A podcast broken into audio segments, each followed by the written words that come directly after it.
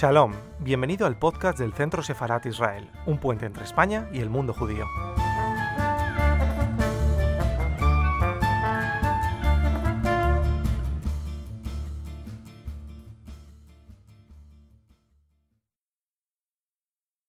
Eh, vamos a darnos prisa eh, a la hora de presentar a nuestra siguiente invitada, que es Cecilia Carvajal. Nos va a presentar un proyecto que nace del CEU, universidad que me consta está muy orgullosa y hoy aquí también está representada de este, de este proyecto de Rewind, que estoy seguro que, les va a resultar muy interesante. Cada intervención son unos 20 minutos aproximadamente y se deja unos 10 minutos de preguntas. Eh, es un congreso netamente digital, como habrán podido ver, así que les animamos a que compartan todo lo que están viendo hoy aquí en las redes sociales. Así que les dejo con Cecilia. Gracias.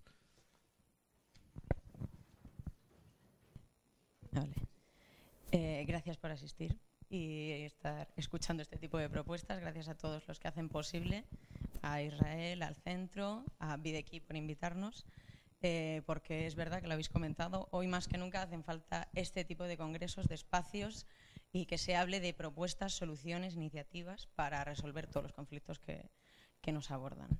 Porque nosotros desde Rewind, que es la iniciativa que vengo a representar, que estoy aquí como representante de mi equipo, eh, nos hemos dado cuenta que el odio no tiene fin a no ser que uno se lo ponga, a no ser que de verdad alguien haga el esfuerzo de frenarlo, si no esto es una cadena que sigue, sigue y así estamos como estamos. Entonces, eh, bueno, Rewind es una iniciativa que surge mm, a la vez que Videki y pretende ser la respuesta universal a los mensajes de odio. Suena súper ambicioso, pero en realidad eh, queremos proponer algo muy sencillo. Porque como hemos visto hay muchas pues, iniciativas, proyectos de todo que siempre pretenden buscar soluciones, pero claro, se encuentran, como comentábamos, con la masa de, odio que hay y dices, voy a tener que acotarlo porque no puedo con todo. Entonces, bueno, ese ha sido nuestro gran reto y sobre todo por, porque tú te encuentras con el mundo digital, que es al final como el que, al que nos enfrentamos nosotros, y ves como si fuera un mar de, de mensajes y de todo, y nosotros hacemos una analogía que es como si se hubiera inventado el coche, pero no el cinturón de seguridad. Entonces, tú tienes un, vehículo, algo muy interesante, que muy útil, te permite muchas cosas, pero como no sepas conducir o como tengas algún tipo de carencia, te puedes estrellar. Entonces, eh, nosotros queremos ser ese, cinturón, poner un tipo de freno para cuando la gente pues, se le va complicando. Entonces, bueno, em, aquí eh, es un poco un gráfico de cómo empieza Rewind. En 2017, eh, pues éramos estudiantes de la universidad y Facebook eh, saca el concurso, la propuesta con la que participamos con Videki, eh, porque surgió, no sé si os acordáis, pero en esta época eh, como la, el debate de, quién es el problema, de los usuarios, de las plataformas que no lo filtran, cuál es, cuál es o sea, quién debería poner el filtro aquí. Entonces, bueno, Facebook, aparte de muchas cosas que hizo, sí que sacó la propuesta de, bueno, a ver qué se les ocurre a los jóvenes, qué ideas tienen, y entonces nos dieron como un briefing teníamos que intentar encontrar una solución en redes sociales para el odio. Y Rewind propone la respuesta con el emoji de rebobinar, que parece una cosa sencilla, pero precisamente creemos que eso es la clave para que sea mucho más fácil de que alguien se anime. Porque si, empieza, si tienes que hacer como un ejercicio muy grande de intentar explicarle una solución, eh, que tenga que implicarse demasiado, puede que perdamos a mucha gente. En cambio, esto es algo sencillo que si estás convencido, pues lo empiezas a aplicar en tu vida y poco a poco, si todos lo hiciéramos, conseguiríamos ir frenando el odio. Entonces, bueno, ahí está el emoji. Eh, nos presentamos al concurso, quedamos finalistas de, Europa como mejor proyecto de Europa.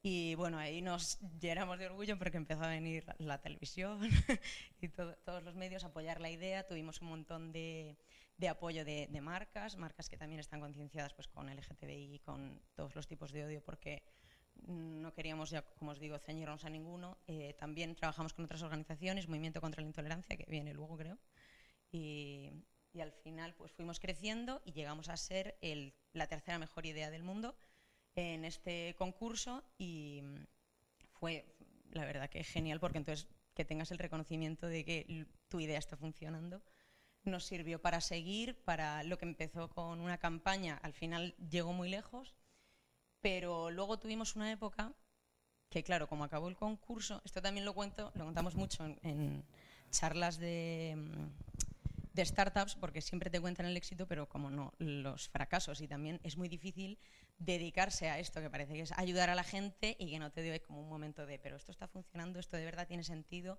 tengo que seguir haciendo esto. Entonces, bueno, como acabamos la carrera todos a la vez, fue un momento de replantearnos las cosas. Ahí ponemos el modo avión porque el proyecto se quedó como unos meses parado, pero no lo queríamos mm, terminar. Y, al final estuvimos pensando, bueno, en ese tiempo eh, dimos una charla TED, eh, hemos aparecido en medios, hemos ido a conferencias internacionales también y volvió a surgir la oportunidad de este concurso y ya era como un all-star, como si fueran las mejores campañas de los últimos años. A ver, y volvimos a presentarnos, con esa excusa renovamos equipo y entonces la verdad que nos dio un nuevo enfoque porque, bueno, ya ahondaré después, pero el equipo inicial éramos todos millennials que tiene como unas características sociales, una manera de ver el mundo, entonces tal vez estábamos enfocando el mensaje muy concreto y al incorporar eh, equipo que es de generación Z, sí que nos dio como un aire fresco, digamos, y teníamos otro tipo de discurso. Entonces, bueno, a partir de ahí ya sí que ha sido el lanzamiento, hemos ido a, otro tipo de charlas, hemos estado hace poco en Anlis, este fin de semana hemos estado en Alemania en un congreso de radicalismo, que también hacía foco en islamofobia, pero bueno, había otro tipo de temas. Y bueno, y aquí estamos y esperamos seguir. Tenemos, eh, la verdad, que un montón de proyectos pendientes. Tenemos un congreso ahora eh, con la Universidad Complutense sobre odio en redes sociales y, todo lo que nos surja, la verdad que estamos metidos en todo. Entonces, bueno, ¿qué es Rewind ahora? Que ya, como ya os he dicho, ya estamos lanzados. Pues lo que empezó siendo una campaña en redes sociales con la que promovíamos el emoji, nos hemos dado cuenta que hay que hacer muchísimo más, hay que estar todo el día y hay que llegar eh, a las personas al final. Entonces, bueno, la primera fase, o sea, la primera pata es la concienciación. Hacemos muchas campañas pero ya lo veréis si metéis en los perfiles que es todo como, no infantil, pero es todo como muy código joven, porque al final, como decían nuestras compañeras, en Instagram están todos los jóvenes, pero bueno, tenemos otro tipo de contenidos, tenemos columnas de opinión y diferente. Luego, educación, nos hemos dado cuenta que genial si lanzas mensajes, pero como hemos visto, Internet es un mar lleno de mensajes de lo bueno, de lo malo, de todo, y hay que hacer algo un poco más específico. Tenemos planes de educación tanto para colegios, por ejemplo, para alumnos, para padres, porque sí que es un foco, no sé quién lo comentaba antes, eh, los padres, por ejemplo, los adultos, eh, los WhatsApp, por ejemplo, de padres, es un nido, eso de odio, los WhatsApp de equipo de fútbol, bueno, ahí. Entonces, bueno, queremos un poco dar el enfoque de niños, el de padres, a profesores también sobre uso de redes sociales. O sea, todo lo que podamos abarcar lo vamos a intentar. Y luego comunidad, al final Rewind siempre lo que intenta es activar a la gente para que no veas el odio y te quedes parado, porque sí que estamos viendo que nos escandaliza mucho el fuego en Barcelona, pero no nos ha escandalizado que hasta ahora las redes estaban inundadas. Se han puesto ahora los mecanismos cuando ya la gente está en la calle, cuando llevamos años oyendo todo en redes sociales. Entonces, bueno, la intención de Rewind es que esto se empiece a frenar antes y no llegar al nivel que estamos viendo.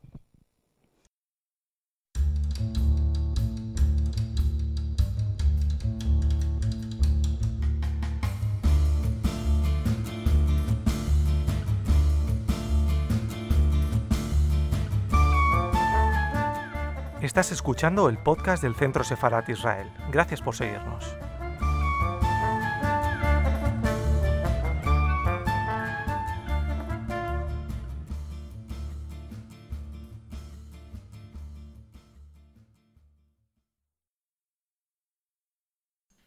Entonces, bueno, antes también hemos comentado hate speech. Gracias, porque aquí sí que eh, Rewind diferencia mucho hate speech de delitos de odio porque el delito de, odio ya va por una vía penal en la que nosotros creemos que no tenemos cabida, porque para eso están las fuerzas de seguridad, la policía, y nosotros eh, siempre que nos viene alguien con un caso, porque ya hemos conseguido que, mm, que vengan niños y todo, de me están insultando, me están amenazando, ¿qué puedo hacer? Entonces, pues depende del caso, pues o se lo dices a tu madre o intenta, no sé, responderle así, pero si ya es y nos han mandado amenazas de muerte, eh, otro tipo de cosas le decimos deriva a la policía, porque en esto sería como muy pretencioso creer que yo voy a poder ayudar en eso. Entonces, lo que sí podemos hacer es frenar el hate speech. Y para definirlo un poco, en lo que todo el mundo está, o la mayoría de organizaciones, incluida la Comisión Europea, está de acuerdo, es que el hate speech son mensajes discriminatorios que atentan contra la dignidad de los individuos. Normalmente son de minorías, pero vamos, hoy en día es que ya no hay filtro para nada y sobre todo lo más importante que tienen intención de incitar al que lo vaya a leer para que cometa algo contra la minoría que se está mencionando. Entonces, bueno, como os decía, Rewind es la respuesta quiere ser la respuesta universal al discurso de odio, sobre todo porque es algo muy fácil que todos tenemos en el teclado, no tienes que estar pensando, me descargo una aplicación, voy a un curso o lo que sea, y porque mm, al final eh, es un mecanismo que surge desde los propios usuarios. Porque lo que vimos también es que con las plataformas te pueden poner el filtro, te pueden intentar hacer la censura, te bloquean el contenido, vale, esto está mal. Pero la plataforma se da cuenta de que algo tiene odio cuando ya es viral, cuando ya lo ha visto un montón de gente. Entonces nuestra idea es que no tengan que ponerte la etiqueta de censurado, sino que entre los propios usuarios tengamos el sentido común, que parece que es lo más difícil hoy en día, sentido común de decir, eso te has pasado. Entonces vuelve. ¿Qué significa eh, el emoji? No es, no quiero que lo digas, es vuelve hacia atrás, rebobina, piénsatelo otra vez y la próxima vez que quieras decir algo o expresar tu opinión, que es lícita, dilo sin tener que, cometer un bueno, odio o tener que insultar a nadie o pasarse en general. Entonces, bueno, por eso creemos que es un movimiento que como va de abajo hacia arriba y no de arriba hacia abajo de una institución hacia la gente, sino que es la gente la que tiene capacidad de regularse entre los propios usuarios, pues por eso está como teniendo éxito. Entonces, bueno, Rewind no es un me gusta, porque al principio, claro, nos planteamos que quería ser algo muy sencillo y lo más intuitivo es like me gusta, dislike no me gusta. Pero al final eh, no me gusta sería como muy negativo y no es que no te guste, sino que nuestro claim que es Rewind Respect React eh, al final quiere que vuelvas atrás, digas todo con respeto, pero a la vez que si ves algo no te quedes callado. Entonces, bueno, ¿a quién va todo esto? En general a todo el mundo. A cualquiera le puede servir si lo empezáis a utilizar. Sería genial, pero nosotros empezamos activando la mayoría silenciosa, como os decía, en la primera edición del concurso, o nuestro primer objetivo, eran los millennials, que al final es como el grupo de mi edad, que es como de 25 a 35 años, más o menos. Y mi generación bueno, lo sabréis, un par de pinceladas, pero mi generación es una generación un poco frustrada porque le han vendido que iba a poder conseguirlo todo y justo nos pilló la crisis. Entonces, eh, tiene muchas frustraciones. Es una, generación que ha vivido lo offline, pero como que se ha adueñado de lo online, lo ha hecho propio. Todo, todo con el movimiento en redes sociales eh, lo abandera los millennials, todo el postureo se lo han inventado los millennials. Entonces, claro, al final eh, es como un comportamiento muy específico que hay que tener en cuenta, pero lo que estamos viendo ahora es que ha irrumpido la generación Z, que son los siguientes, tienen 25 hacia abajo, hasta los 15. Y claro, esos niños ya han crecido con las redes sociales y no tienen la disociación que nosotros tenemos de mundo digital y mundo offline. Y para ellos no existe la dualidad de no soy una persona en redes sociales y otra en mi casa. Soy la misma persona, tengo la misma identidad en las dos partes, entonces hay que tenerlo muy en cuenta porque a veces eh, es difícil empatizar con una generación tan diferente. Y, por ejemplo, ellos nos ven a mi generación que ponemos el postureo y cosas que son falsas y, la foto perfecta y sabemos que la vida no es perfecta, pero esa generación cree que sí. Eso les vuelve un poco loco. Entonces tiene otro tipo de, problemas, puede acarrear otros problemas emocionales, frustraciones de que te estás, te estás poniendo un ideal que nunca vas a conseguir. Entonces, bueno, otra serie de problemas y derivadas quieren crear impacto. Eh, esta, generación también se implica mucho porque sí que son conscientes, a base de todo el bombardeo de mensajes que se han estado haciendo en los últimos años, sí que son conscientes de que hay problema y sienten que pueden hacer algo. Entonces sí que se implican mucho más que a lo mejor mi generación, que los millennials, yo creo que por norma general, todo esto es norma general, no es nada súper estrictamente científico. Pero en norma general, eh, los millennials a lo mejor, si no ves una recompensa, no te implicas tanto. Si crees que te va a traer alguna repercusión, sí te implicas, pero si no, igual te cuesta un poco más. Y luego poca capacidad de atención. Es increíble, pero los mensajes cada vez son más cortos, mucho más volumen y las nuevas generaciones tienen poquísima capacidad de atención. O sea, si la ventana de, de espacio sin, sin, eh, o sea, sin distraerse en los millennials es como de 10 segundos, en los Z está en 8 cada ocho segundos, pum, miro el móvil, miro el reloj, eh, hablo con él, no sé, se distraen. Horrible, no les puedes contar nada súper racional, es muy emocional, tiene que ser rápido, porque si no, también a base de hacer tantos mensajes provocamos que las siguientes generaciones sigan teniendo menos ventana de, de atención, pero ese es otro trabajo.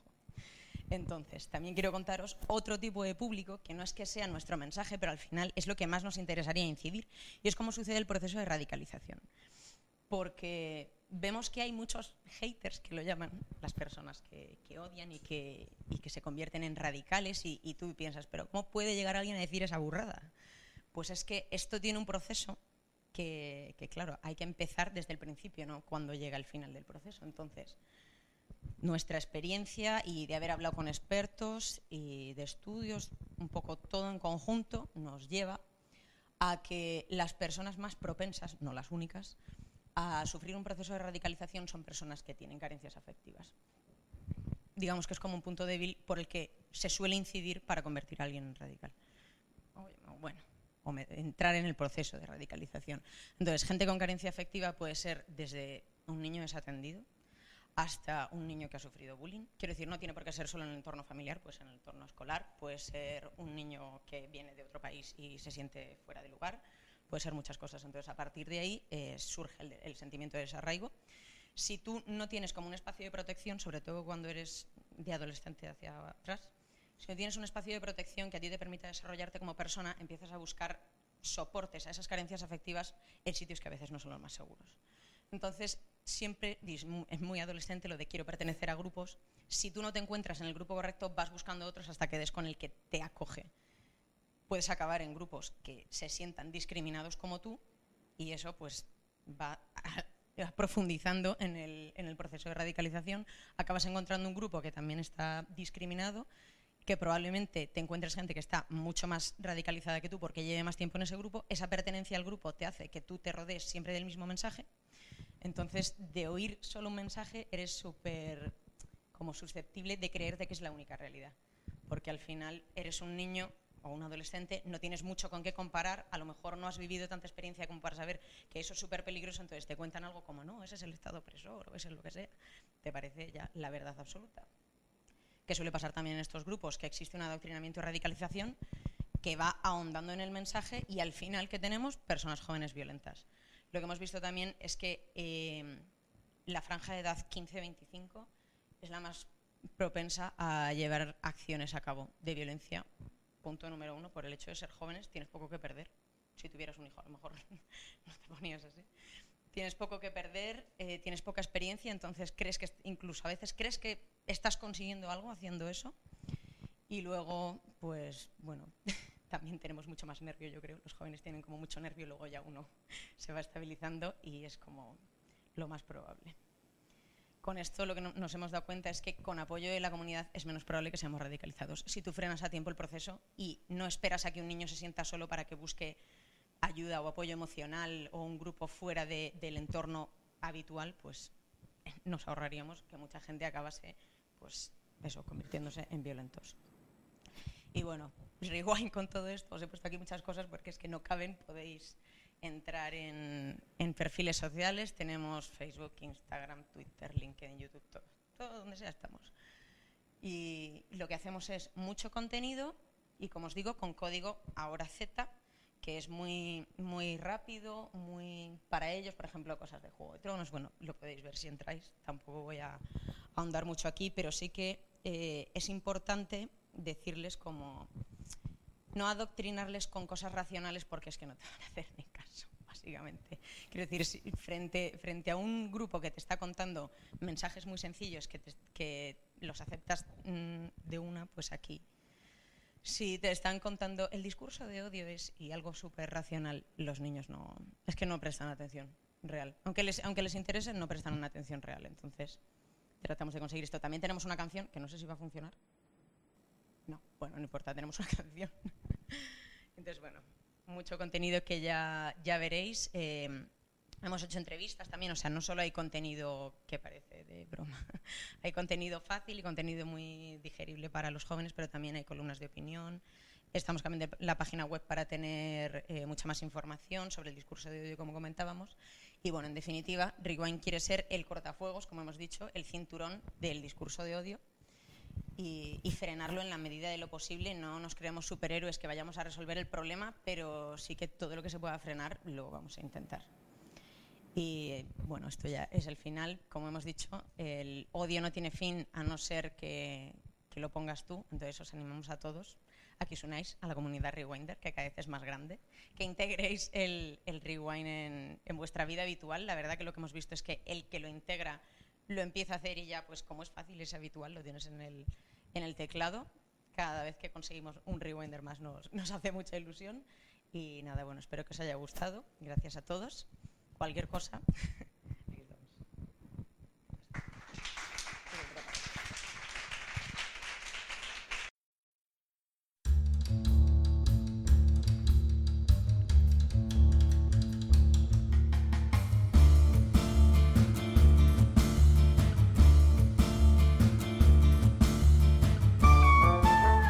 Gracias por escucharnos. Recuerda que también nos puedes seguir a través de Instagram, Facebook y Twitter con el usuario arroba Centro Israel o si lo prefieres en nuestra página web www.sefarat-israel.es.